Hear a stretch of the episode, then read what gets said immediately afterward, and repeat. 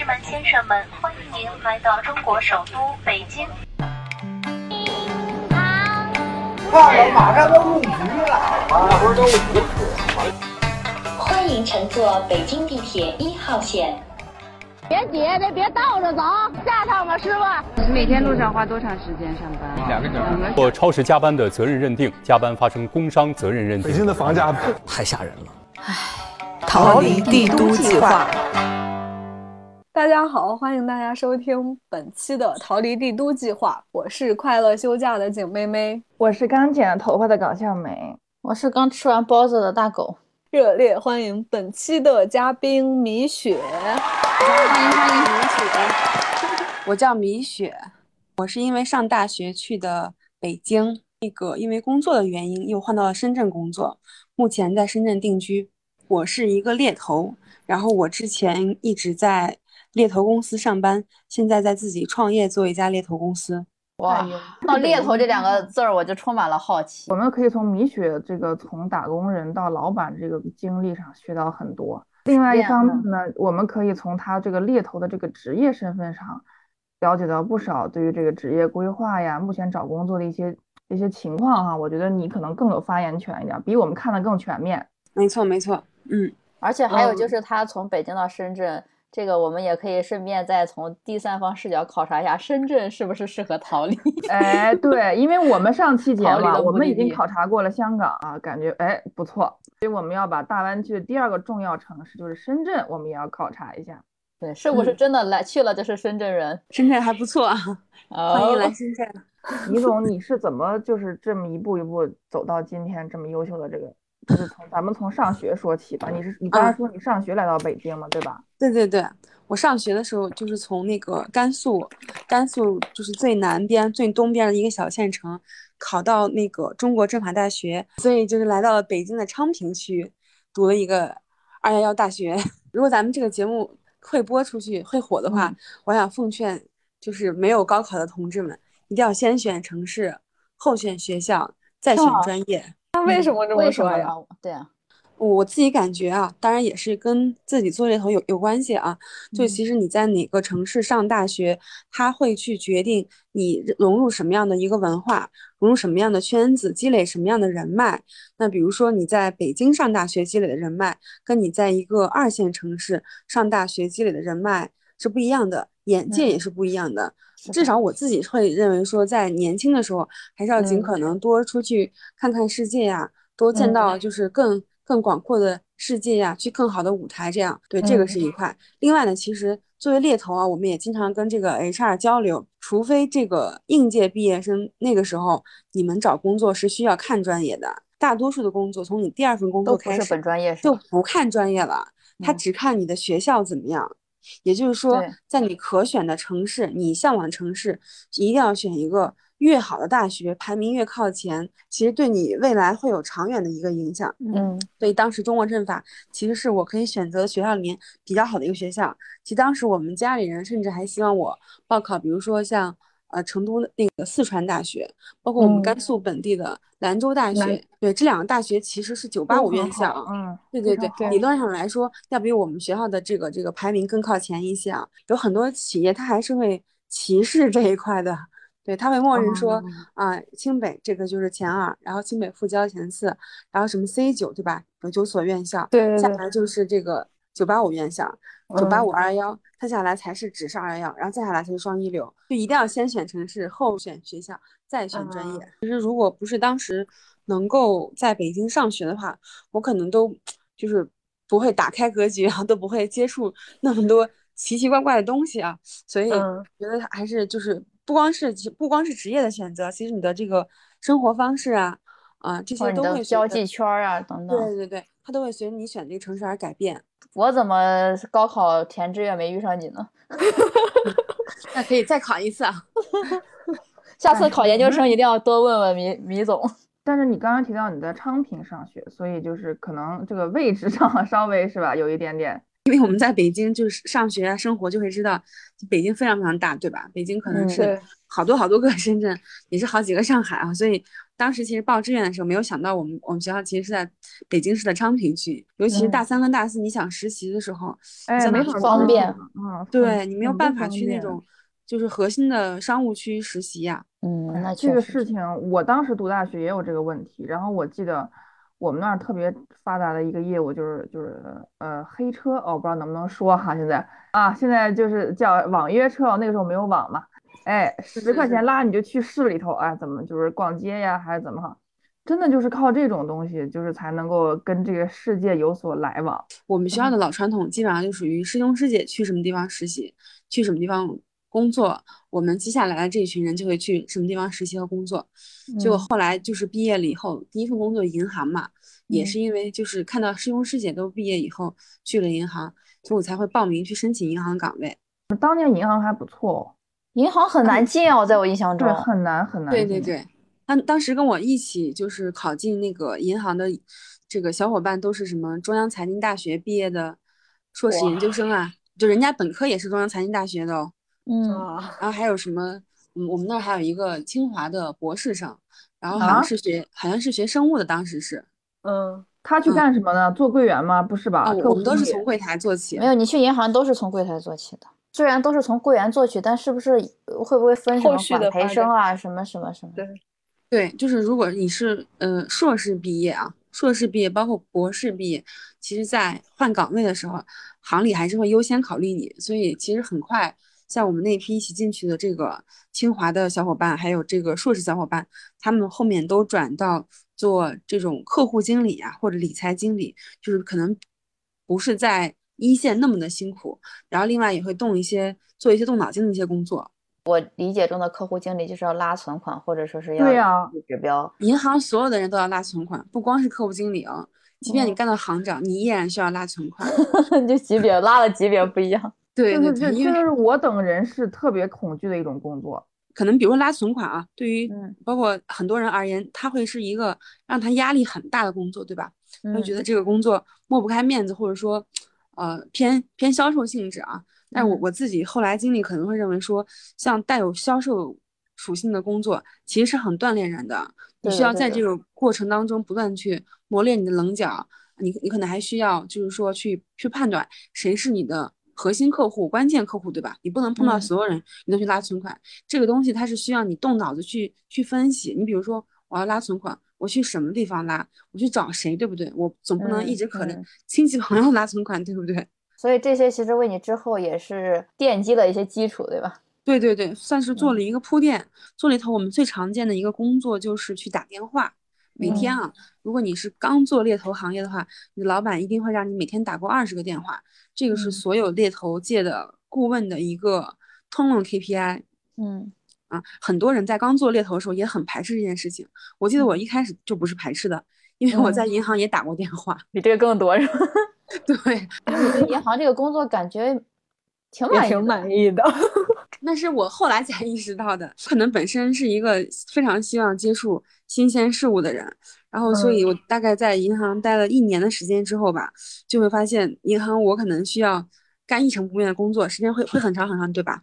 嗯。然后另外呢，银行是它有很多限制，尤其我们在在那个一线，在柜台，可能还有监控呀，还有比如说穿一样的衣服，对吧？穿那个就是银行那种制服啊，对对对。然后另外呢，就是。可能还是在升迁这一块吧，因为我我去的那家银行它是四大行，它是国企，然后我们其实有很多本地的这种关系户吧，啊，也有这样的一些因素在。总之就是当时会觉得它不是我心目中想象的一个工作，树挪死人挪活吧。然后也是纠结了一年的时间，就是在我在银行工作第二年就把工作辞掉了。哇，那你这很果断呀！那像这种决定，你爸妈什么周围的人没劝你慎重考虑？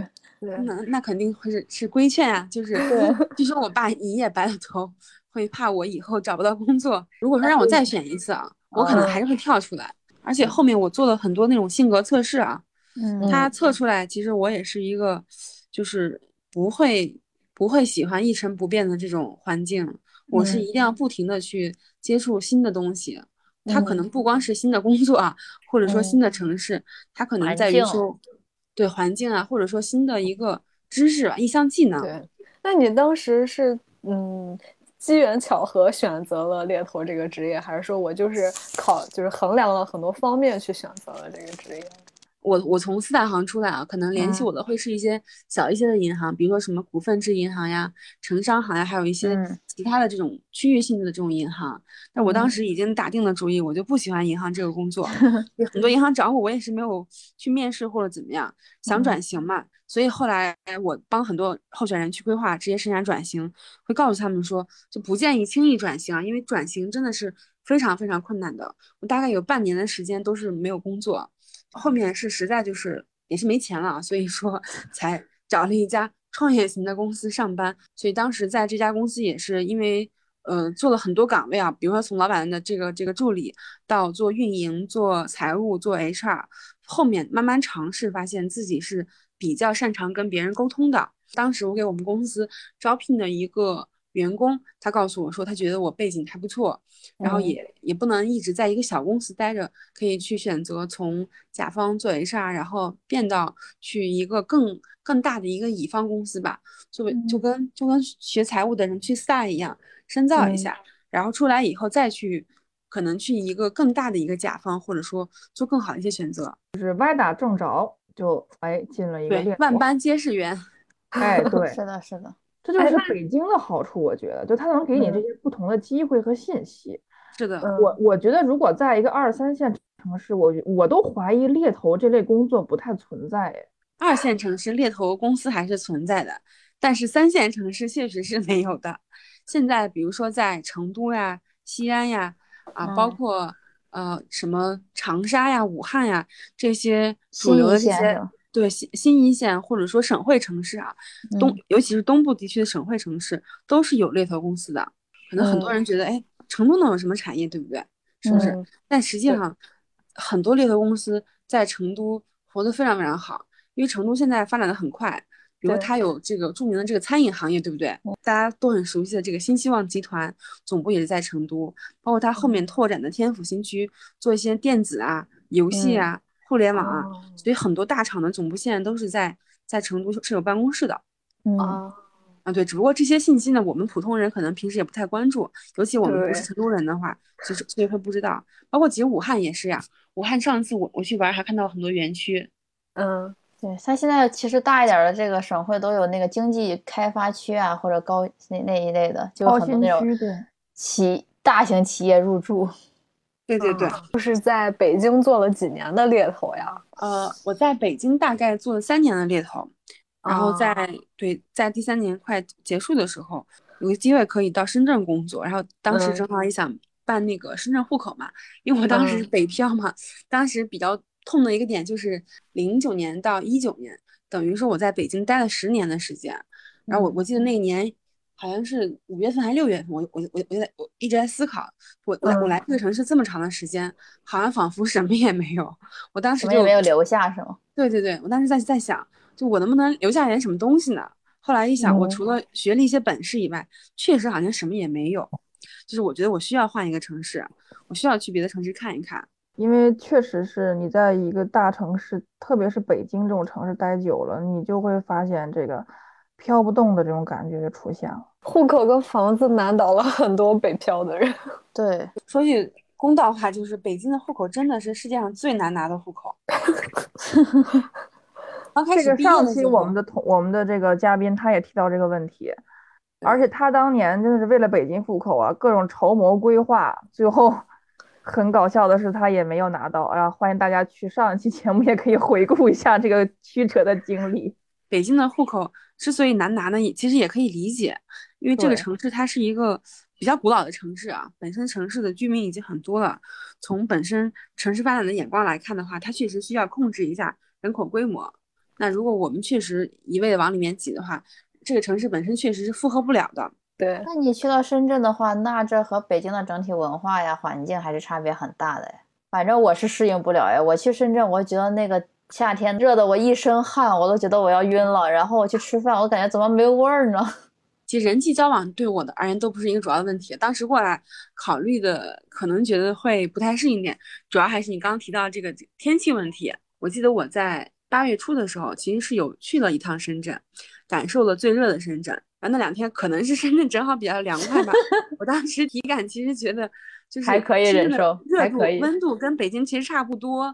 所以后来我就下了个决心，我觉得反正我现在如果不换城市的话，那那年我二十八岁嘛，那你让我再过两年，再过三年，我可能就也还会想再换城市，对不对？我是觉得我会我会不太甘心。既然想干一件事情，就是要尽快的去做。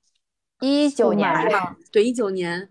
啊，主要我赶上北京空气最不好那几年。我那个一五年、一六年是我刚来北京的时候，每天出门坐地铁，我的地铁站在我家小区对面。我早上出门往对面瞅都瞅不到，全是雾霾。天呐，我这来了一个什么样的城市？那那刚好，我一七年来的，一七年我已经没有看到过雾霾。那个时候好很多了，已经对，后面好很多了。现在基本上都很少见到雾霾了。我就记得我当时买过两台净化器，但是我已经有好几年没有用过空气净化器这个东东了。以前戴口罩不是为了防防疫，是为了雾霾、防霾。没错没错，因为我去过深圳啊，我也去过一两次，我就感觉深圳比较荒，是吧？就是什么都很新，万丈高楼平地起，周围啥都没有，就是这种感觉啊。我不知道现在可能我去的有点早，现在可能好一些了。就是深圳呢，就是它的城市建设是比较新的，嗯，然后自然环境也还不错，唯一的 bug 就是。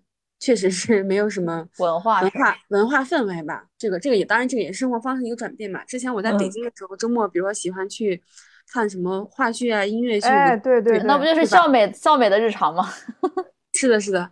然后到了深圳以后，就其实也也也有这样的一些一些演出吧。我个人觉得这些演出的这个。咖位 来的这些演员，这些人他的咖位就没有北京重嘛，所以很多时候不是很想去看。所以到了深圳以后，后面其实周末一般也就是会，比如说去做运动，就比如爬山呀、户外呀什么这些。不错呀，我觉得你是不是是不是海到处都是，就是 就是不用不用走很远。沿海的城市，我去深圳好像那个什么大梅沙、小梅沙什么。我昨天刚去了一趟，这两天是那个大小梅沙海边没有开。但是我去旁边那个梅沙尖爬山了，从山上可以看到海的那个样子，就是它是山海相连的，这个风景还是挺美的。然后下了山以后，可以在旁边那个盐田海鲜街吃海鲜。哎，我想问一下，这个深圳的海和这个，它是它是真的这种蔚蔚蓝色是大海，不是北戴河那个风格的海吧？啊，当然不是呀，就是你你在香港念过书对不对？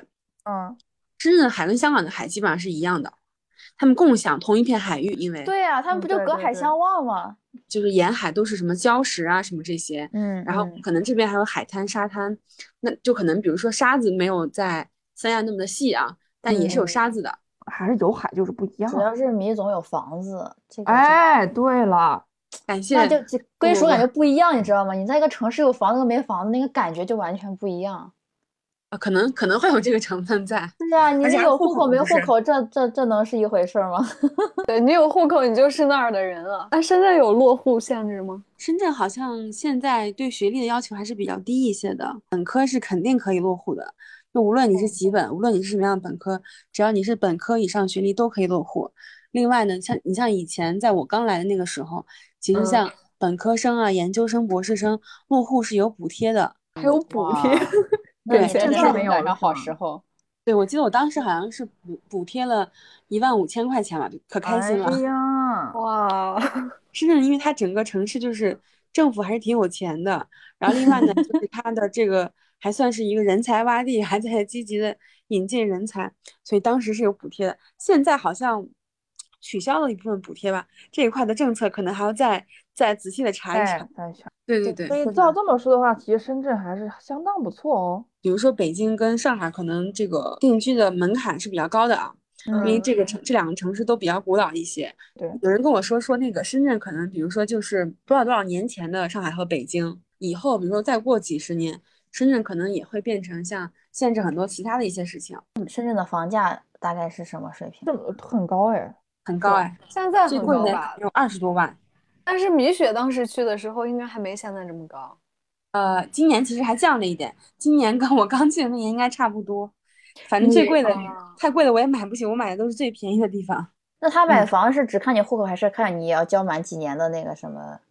呃，我当时买的时候呢，就是一九年的年底，那个时候是只需要落户就可以，但是在二零二零年的七月份就改成两个条件，就一是落户，二是社保要满三年。哦，那就是也开始限购。对，所以说干这些事儿一定要趁早。还有个考虑因素就是工作，你像我们做传媒的，其实在深圳的机会就没有在北京、上海的多。但是如果你是做金融或者什么，那你就去深圳太合适了。嗯，还有做科技的，对对对，是的，没事儿。那个大狗，你可以转行嘛，我觉得拧螺丝也不错。拧螺丝，我我去那个深圳那叫华强北 卖笔记本电脑。这样，咱们要不去华强北，咱们卖电子产品，我觉得也可以考虑。那个准入门槛也很高的，你知道吗？那个是最赚钱的。心态开放，就像米那个，你去华强北看一个从呃穿着不咋地，身上全是灰，拖个平板车的人家身家千万上亿。所以米雪老师，你从刚到刚到米总，你刚到深圳是呃一个职员是吧？公司把你派过去的，呃不是你你换工作去的，自己去的。然后后来怎么后来怎么就当老板了呢？整个深圳创业的氛围是非常非常好的。我记得当时，呃，我其实有被好几个同行的猎头公司的老板有鼓励到，比如说他们可能从一毕业开始就开始创业。就开始做猎头公司，他们也没有待过像我这我可能之前待过的这样的外资猎头公司呀，这样好的一个背景，并且可能也都不太熟悉猎头的那些什么所谓的正统的这种方法论和体系啊。但他们也依依然坚持自己创业开公司，并且还把公司做大了。所以当时这这件事情是非常就触动我的。嗯。我当时心里想，为什么别人跟我也是也是猎头，对吧？他们可能背景还没有我好，他们都都能够把这个工作、把这个公司开起来，那我为什么不行呢？不光是深圳吧，我觉得，整个华南地区都是一个会觉得自己创业当老板是一个特别好的一个选择。就是自古以来商业基因就比较重。比如我，我记得当时我们在办那个营业执照吧，应该是，好像就花了两天的时间，就是第一天提交材料，第二天就。办下来了，我印象特别深刻，特别特别快。我就是什么深圳卫健委啊，什么就是他们很多那种官方机构给人的感觉就是他们效率特别高。对他政府很高效，就服务型的那种政府。是的，是的，是的。哎，其实我对猎头这个真的日常生活很好奇。哎，就是猎头呢，它是链接企业和呃人选的一个，算是一个中介吧。嗯啊，平时呢，呃，正统的猎头其实是从外资。就是外企传过来的，会看到现在很多猎头都有英文名字，对不对？嗯，对对。哦，那我可能我叫米少，可能别人可能叫 Andy 啊，或者什么其他的名字啊。对，那之所以我们都会给自己起个英文名字，是因为首先它是一个舶来品，所以说国内很多的猎头公司它的经营方式还是沿袭了外企那套模式。嗯，那外企它其实是很看重过程的。他所以所以所以说猎头很多程度上也是过程管理，比如说在对于一个新的猎头工作而言，他每天的工作就是打电话见候选人，然后去这个筛简历，然后做推荐报告，这么几个过程，我们都会按照数字去统计，按照数字去做管理。我们会认为说一个比较好的猎头日常就比如说应该每天打二十个电话，然后每天见一至少一个候选人，数据对吧？数据比较好。对。对，其实，在刚开始我做猎头的时候，老板是要求说，我们每一个推荐到企业的人选都是要见面的，先见面，我们帮企业做一轮评估以后，再推荐给企业。但是后来，因为随着大家这这个节奏越来越快，猎头行业越来越卷，我们很多时候会先把简历推荐给企业那边，后面比如说。候选人过了一面或者怎么样，我们会再去见一次。猎头是怎么筛选简历的？就是大家都会看一些哪些基本信息是比较重要、通用性的一些筛选的话，比如说啊，比如说过往的公司的背景、平台，这个公司是不是一家大家都熟知的大公司？是不是这个业内比较知名的一家企业？啊，这个是一块。所以大厂经历还是很重要的，是吗？非常重要。非常重要，对。另外呢，还有就是学历，比如同样的岗位，那如果你是专科，那另外一个人是清华毕业，那就肯定必然选另外一个人。我举个现实的例子，嗯，你比如说你帮企业招一个，都不要说高管吧，你说中管吧，腰部的这种干部，对不对？嗯，你在公司内网上欢迎这个人的到来，肯定要做自我介绍。那如果你是领导，可能你也会选择一个学历更好的人，对吧？至少写一个自我介绍的时候。感觉比较牛逼，对不对？是的，请教一下米雪老师，我们 我们在今年的求职环境怎么样？今年的求职环境非常的非常的不怎么样。对，对你的对你的业务有影响吗？有影响的，其实，嗯，今年是这么这么这么几个趋势啊。我之前也有在我的朋友圈跟跟大家分享过。就首先呢，就是呃最好的、最优质的啊，或者说从能力啊、胜任力呃，从这个综合素质层面来说啊，最棒的一批人其实是不受影响的。嗯。这帮人依依然很抗打，这帮人出去看机会，可能依然能够涨很多很多薪水，这个是第一点。但是在他们下面的这些偏二线、二流的一些候选人，就受到极大的影响，因为企业会认为说，现在我们有机会去招到更一线的候选人，所以我们就不想去看这些二线的人选了。有些工作不需要那么优秀的人，他需要可能执行力强的，然后差不多的，我也可以的。就对于 一个老板而言，如果花同样的价钱，他肯定是希望能招到以往招不来的可能综合背景啊，其他各方面更好的候选人。我这个求职者的经历来说啊，在往年的时候，可能你你这个换一份工作，你一般会约到很多的面试，然后你再从中有挑选的余地，一般你还会有一定的涨幅。但是今年这个情况是完全不一样的，就是首先是一个它的机会很少，对对对。就是市面上你能找到适合你的机会就没有往年多，你能投的就很少，然后投了以后呢，很多人还都不联系你，就有些他只是挂在那儿，他并不是。很多企业没有钱了嘛？对，然后有的是他自己还应接不暇，还忙着裁员呢，更何况去招你呢？然后，然后真正招的呢，他可能他这个工作可能以前六十分的人就能干，他现在八十分的人也来面试。那他肯定就招八十分的人，然后呢，你就别说涨薪了，你能薪水不降都算不错的了。哎，听起来好像这个大狗老师从新疆回来以后，这个找工作不太顺利啊。啊，没有没有，我还找到了，找到了。哎，已经找到了是吗？啊，恭喜恭喜啊！前几天跟米米总聊，他给我的那些建议，我觉得非常实用。你从一个创业者和一个猎头的角度出发，就是我们普通的人，呃，面试者他怎么样去应对这个这样一个现在的经济状况，一个裁员的这个寒潮呢？啊，我觉得首先就是要多去尝试，打开思路。就比如说很多公司，你之前认为人家公司不行，没有钱，但这些公司实际上可能很赚钱。然后呃，另外呢，就是说还是要就是放低姿态吧。我觉得很多人之前他找工作还是存在一个说啊，我一定要到什么薪资到什么程度呀，嗯，或者我等别人来挖我或者怎么样，嗯。所以我认为对于一个好的机会，永远都是要自己去争取的。嗯，然后这个职位它有一一一一丝的机会啊，你都要自己争取。另外呢，就所有的这种机会，在你没有去接触之前呢，其实你是通过什么猎头呀、HR 都是了解不清楚的。只有经过你跟企业这边的用人部门的老板做了一轮面试以后，你们经过双方的互相沟通、互相评、互相筛选，才能了解到对方到底需要招一个什么样子的人，那你是不是合适？所以它其实是一个双向选择吧。嗯，很多人他会在心态上就会低人一等啊，他会觉得说，我现在求职对不对？我要求着你，我就很被动感觉。对对对对对，但其实不是这样子。首首首先就是保持一个良好的心态，就虽然我在机会，可能最近也没有什么特别合适的职位，一旦有合适的职位，我们依然是双方互相选择，并不是说你再招我，我就一定要去啊。相反，我要了解清楚为什么？因为今年市场行情这么差，那很多企。在经营的时候面临很多困难，我需要知道信息更多，我需要更谨慎一些。所以就是你既要降低你的预期，但同时你也不能过分的卑躬屈膝。对对对，嗯，也要清楚的知道自己的底线，就是什么样的公司你想去，什么样的工作你想做，大的范围中间多尝试吧，给自己多给一段时间。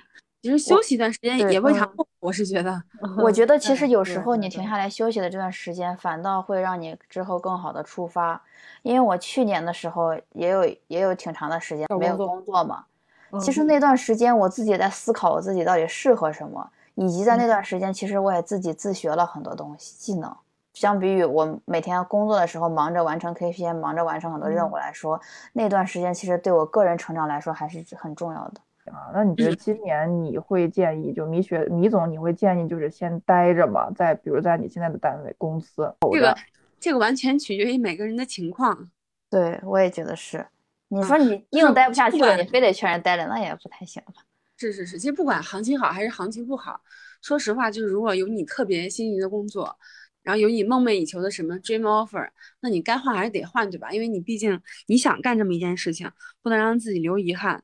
那如果说你仅仅是因为你觉得什么工作太累呀，工作压力大呀，或者老板把你说了两句你就想走，我觉得这也是不可以的，因为你去每一家公司都会面临同样的问题。哎，我很好奇，我感觉猎头就是老是挖人呢。你干的好好的，老有猎头给你打电话问你，哎，这儿我这儿有个机会，你要不要去一下？然后就是我就很好奇，这个猎头和 H R 到底是他们各各司什么其职，然后又各自有什么样的要求呢？广广义上来说，都是人力资源从业者哈。主要的区别，比如说 H R 是在我们会认为 H R 是甲方，我们是乙方，我们猎头是服务 H R 的。另外呢，就是 H R 它是只服务他们公司，比如说做招聘的 H R，做绩效啊、薪酬管理的 H R，它其实只服务它的特定企业，对吧？有一些 H R 甚至还服务特定的部门。嗯，对。但是我们作为乙方的话，我们猎头我们是要换项目去做的。我们这周可能服务这个企业，下一周可能服务另外一家企业。那你岂不是要了解很多业务？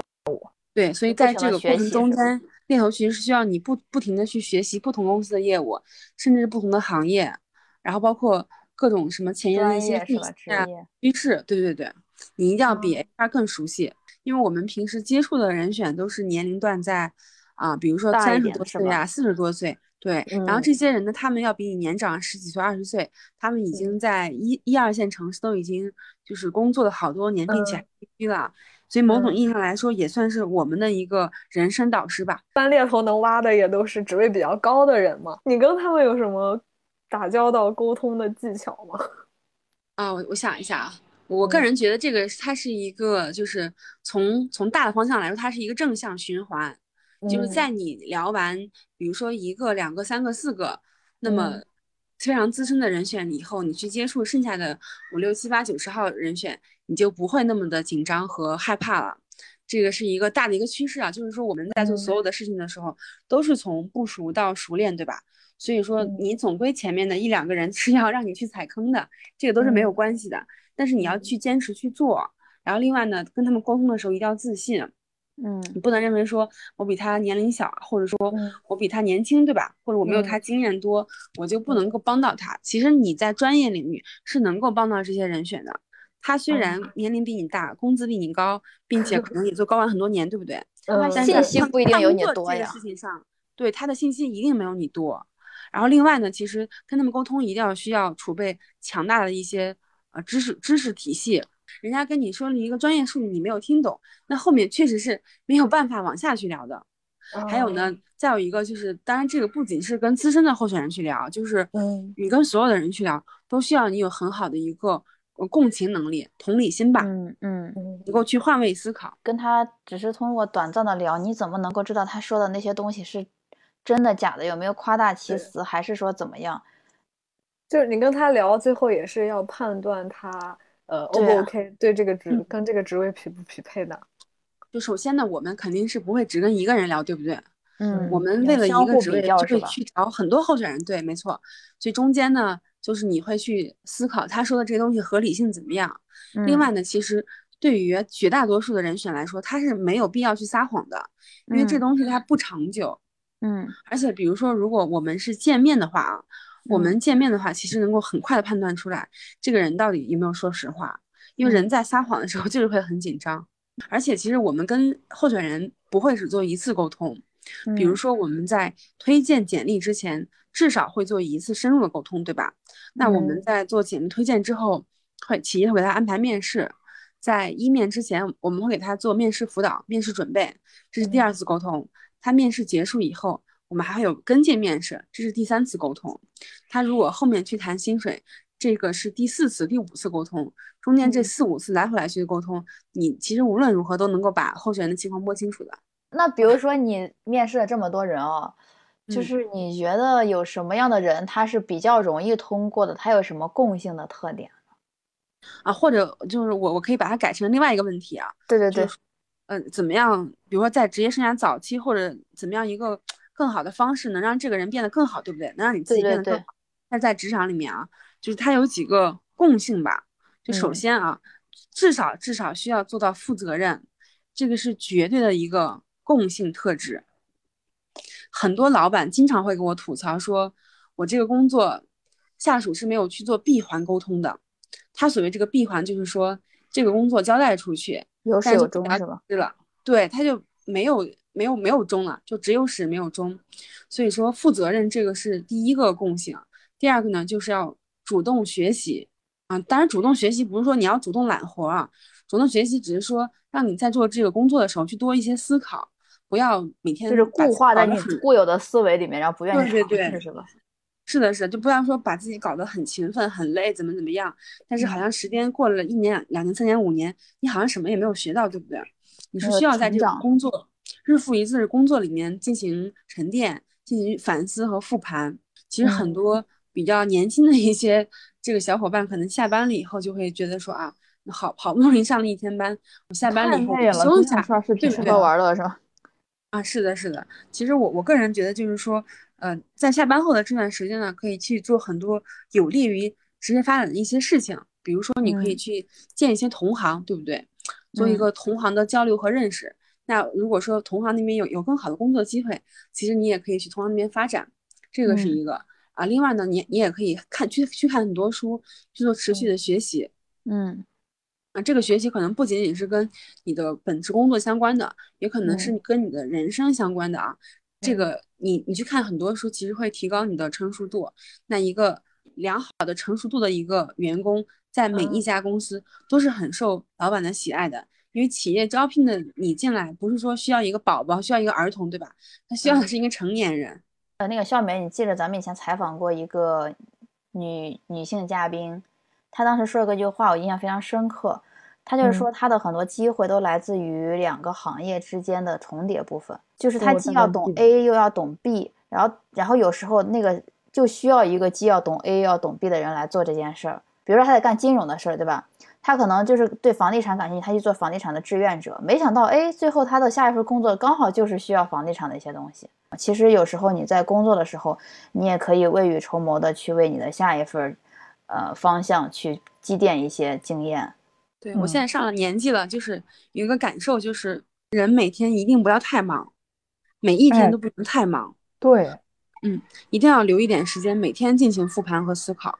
我说我可以一周复盘一次吗？我觉得我这样，如果每天复盘，我大脑太累了。可以啊，可以啊，没问题。我我们我我觉得我上一家公司啊，虽然规模不大，但是他教会了我很多东西。他的崇尚的就是像米雪刚才说的，他就是要我要招的是成年人、聪明人，我不要那种。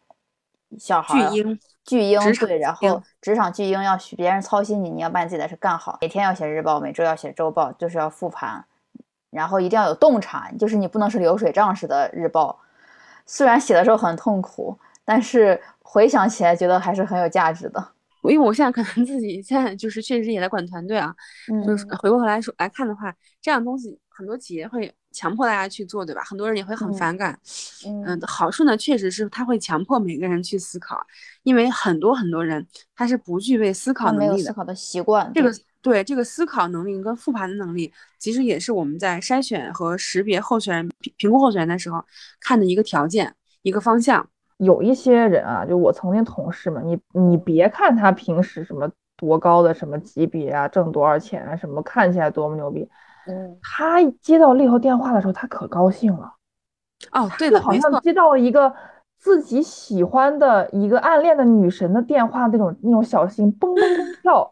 他说呀，有人重视我，哎，有人看到我了，哎，我在这个市场上还有价值，哎，就他其实是那种感觉，你知道吗？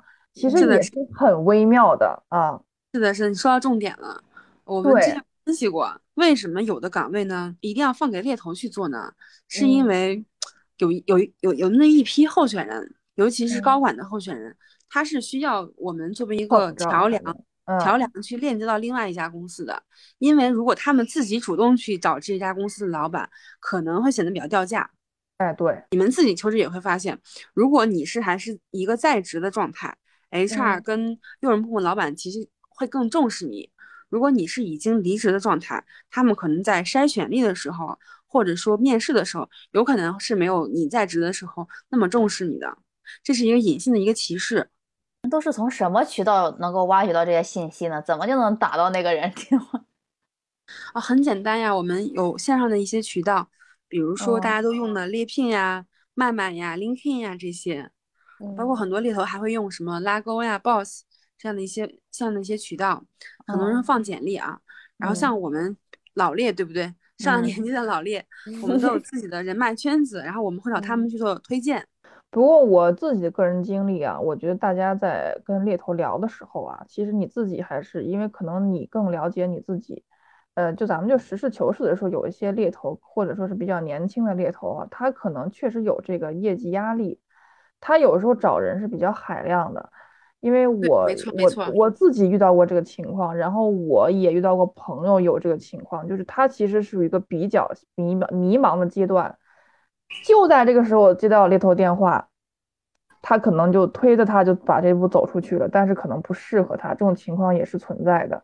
对你不能什么都上，什么都弄，然后最后就不合适。因为我自己有一次这个面试经历就特别搞笑，就是，嗯，我当时是一个比较 open 的状态，然后对方跟我说了一个职位是对方的这个公司的这个这个负责招聘的人，他们来打电话给我的，他们的资料库肯定是有我的简历和电话。然后他肯定不了解这个职位，就把我我说我说好像不太合适吧。然后我说你要想面，我就可以试一下，因为多少还沾点边的。然后面试我这面试官就觉得可能确实不合适，他说这样我把你推荐给另外一个人，和他在那个部门可能更合适。然后就是就来来回回就就特别的体验很差，就他们开始对这个就很不好。所以其实当当时我是个比较 open 的状态，我就你要你要你非要面我，我可以愿意就当我积累经验一样去面试了。嗯。但是大家要确实要注意这个这个事情，就是特别是在今年哈，我觉得更是也要注意这个事情，不能因为情况不好啊，就好像哎有猎头来找你，你就特积极啊，怎么怎么。病急乱投医是吧？哎，对对对，更应谨慎选择是吧？对。我还有个问题很好奇啊，就是你从北京做猎头到深圳做猎头。你有没有感觉不同城市的这些猎头，它会有什么区别吗？还是有很大区别的。就是北京呢，北京呢，很呃，更多的北京的候选人是一个职业经理人的一个状态吧。就是他是在思考、做出选择跟判断的时候，他是会有职业理想和职业抱负的。嗯，那比如说深圳很典型的一个案例，就是大家都喜欢创业，很多时候你要跟人选去沟通，看看他是不是有创业的这样的一些想法。那我在他们很多其实是为了他之后积攒一些资源，是他可能比如说为了积累一些经验，甚至可能愿意去降薪做一些工作。嗯，当然这个是一些个例啊。另外，比如说还有一些个例，很多深圳的早期呃来深圳的人是很有钱的，人家可能上班也是就是图开心嘛，也不是说有很强的职业理想和职业抱负，体验生活了。对对对，所以我们也不能去假假设说啊，人家一定要。换到这家公司过来，涨一个什么样的薪水？可能对于这样的人而言，工作是为了快乐。所以说，每个每个城市的人，他的这个想法是很不一样的。嗯，哦，这一点啊，这点还觉得，那我觉得深圳可能确实是个更 open 的环境。因为我当时在北京的时候，我感觉大家对钱特看重，就是，嗯，我现在值多少钱，然后我下一家能给我涨多少钱，就好像每个身上有个价签儿一样。对对对，北京是这样的，但深圳不一样。我举一个例子，我当时刚来深圳的时候见了一个人选，大概四十来岁，他看工作就很佛系。他说：“嗯，我下一份工作呢，我主要是图开心。”我当时还很不理解，因为我给他推了很多高薪的机会，但是因为高薪的职一般压力也会很大，对吧？嗯，所以他看了以后就不是很满意。后来我跟他见了一面，才了解到他来深圳比较早，差不多至少买了有五套房子。哇，所以所以经济经经济不是他考虑的最最重要的因素。对，所以他对钱其实没有很在乎，他就觉得自我实现。对 对，他就觉得说我到这个新的公司里面上班，那我可能主要是图同事友善和谐，图一个开心，对不对？嗯，哦，这个还真的很不一样啊，因为我在北京也有一些同事，也是北京好几套房，那怎么他们就是还每次找工作只找那种很。这个高压的、卷的、很卷又很钱。你记得？你还记得咱们之前之前采访大萌子？大萌作为一个北京土著，拼到什么程度？真的就是 你想北京北京的本本体本地土著都被带着都卷的都不行了，是可能氛围不一样吧。我自己来这边以后，整个人也会更，就是心态上会更包容自己一些吧，就不会那么卷。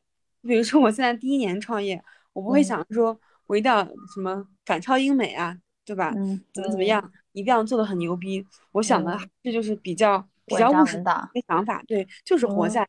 然后也不需要贪多，说做很多行业啊，签很多企业，签很多客户。我想就是说，我们就是从一个比较小的点切入，帮人家解决一件事情，解决的足够好，足够专业，这样我们就能够活下来。其实，果然海边的人更快乐呀！啊，也有些可能可能很开阔。我给你们推荐一个我最近发现的 UP 主啊，他叫侯翠翠。哦，我刚刚看他的视频。哎，他在大连附近的一个小渔村生活，他上大学也在大连，他工作就没有离开过他们村附近，但是他很快乐。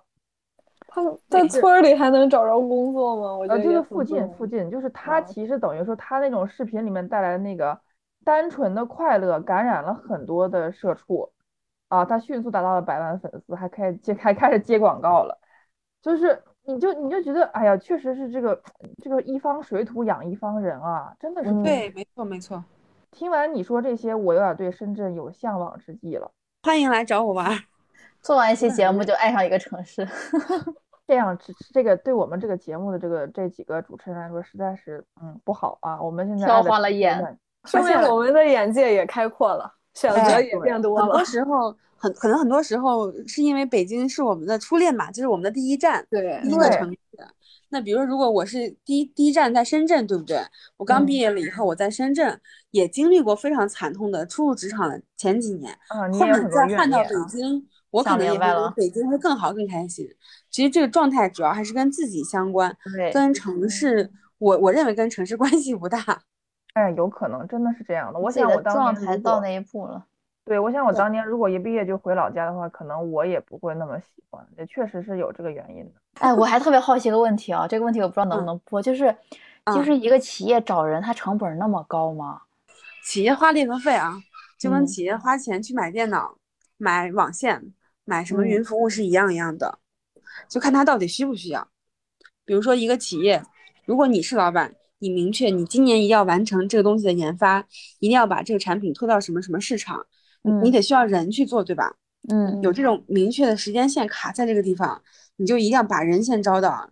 如果说你们公司现有的 HR 团队目前没有能力按时按点把这些人招到，自然就会启动猎头服务。嗯，所以我们甚至会认为说，在今年这样的环境下，用猎头的企业，敢用猎头的企业，一定比不用猎头的企业更有钱一些。那是了，他敢花花钱，对吧？对。是。这个是一个点啊，另外还有一个点就是在于，呃，很多企业在高管的招聘和任用上是需要保密进行的，HR 甚至自己都没有被委托到。对，很多时候你甚至要绕开 HR，因为高管嘛，可能关系会比较盘根错节一些。那这种时候，很多企业的老板会直接找找到猎头，让我们先帮他去看候选人。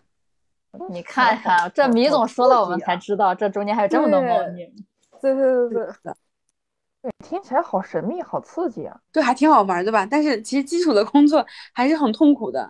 我今天在看一个博主的视频，一期视频里面介绍说，她男朋友是做量化的。我第一个反应就是，我要不要联系人家，看他人家男朋友要不要换工作？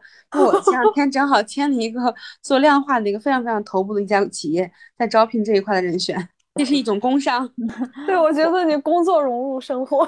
你看，人是企业的基础，对吧？有时候能够从他的人员变动看到这个业务的整个变动的情况。对对对。那你们天天招人啊，干啥的？你们是不是也管中窥豹，能够看到整个企业它的一个经营发展的很多机密的，就是 一些动态？会会会，一定是这样子的。就是不管是猎头呀，还是像一些资本方，对吧？我们都是去围绕一些。呃，更有前景的、更前沿的一些领域去开拓业务的，因为如果这个领域没有前途，大家不会去关注的。从这个人才流动看，哪些行业很有前景，哪些行业要没落了？啊，明白。呃，我我这个当然只是我一家之言吧。我个人因为只做呃科技、互联网还有金融这一块，我个人我个人感觉就是比较有前景的行业，比如说像这个新能源行业。嗯，还有硬科技，还有就是一些卡我们中国脖子的一些行业，一定是前沿企前沿领域，更有前途的一些方向。另外一个呢，还有还有就是科技向善啊，如果一家企业你做你做的东西是能够造福全全中国人民或者全人类的，那这个这个公司一定是很有前途的。如果说你做的是一个很很钻空子的一个爆发性的一件事情，投机性的，这个投机性的，对对对，没错，它其实一定是不长久的。我举个例子啊，我我们现在合作很多所谓的 AI 类的企业，他们的这个 AI AI 的一些服务可能并不都是向善的。那如果说 AI 不向善的话，其实很可怕，对不对？对，所以这个中间就是需要，嗯，你你自己去带入价值观去判断。是，我觉得有时候时机也很重要。比如说这个行业，它从长远看，它确实是很有前景的。但是也许这个时候不一定是它一个好的时机。比如说稀土吧，稀土它当年也就是国内做的也很大嘛，然后都是因为一些政策调整，然后整个倒闭了一大堆。但是到现在它又起来了。就如果你是在当年那个行业政策博弈的时候进去，你会觉得这个行业完了，太惨了。但是如果你是在现在或者前期进去，你就觉得太棒了。所以我觉得人要有一个你的专业领域，对你你是可以深耕的，而不是说是成为一个机会主义者。所以如果大家有什么呃这个找工作需求啊，这个这个应该不能这么说，因为米总现在有特定的行业，对吧？他不是你已经不是大海捞针似的那种，没有招，不管是招人还是找人服务呀，对啊对，都可以去找找一下米总。我们到时候把米总的这个相关的联系方式，比如说视频号什么的，可以放到我们的这个介绍里面，大家可以看一下啊。对，是的。听听完米总的话，也不焦虑了。真的不用焦虑，我觉得不同的时期就感受不同时期的比较好的一面吧。因为凡事都是有有有两有有有有这个双面性的，不是说上班就一定很好，失业就不好。反而很多特别棒的一些决定啊选择，就是在你最困难的时候、最惨的时候做出来的。不破不立，对，不破不立，一定要珍惜自己被厄运缠身的时候。特别感谢米雪今天真诚的分享，因为我觉得收获很多，不管是爆料啊，对对对对，我觉得是一个双向的，就是对于我们找工作，嗯，也有很多求职者对吧？对，但是对于我们这些飘的人的心态上，我觉得也会让大家更安心和嗯舒服的那种，不用嗯就是把自己打开。对对，感谢米总。感谢，好的，好的，非常感谢，感谢，对，谢谢大家。等下回米总可以再跟我们开阔另一个话题聊一聊。对对对，感觉一次聊不够啊。是啊，是，对，也希望大家关注我们节目啊，我们在多个平台都有我们的这个节目，欢迎大家关注，也希望大家可以推荐你的朋友来上我们的节目哦。嗯，那我们下期见，拜拜，拜拜，拜拜。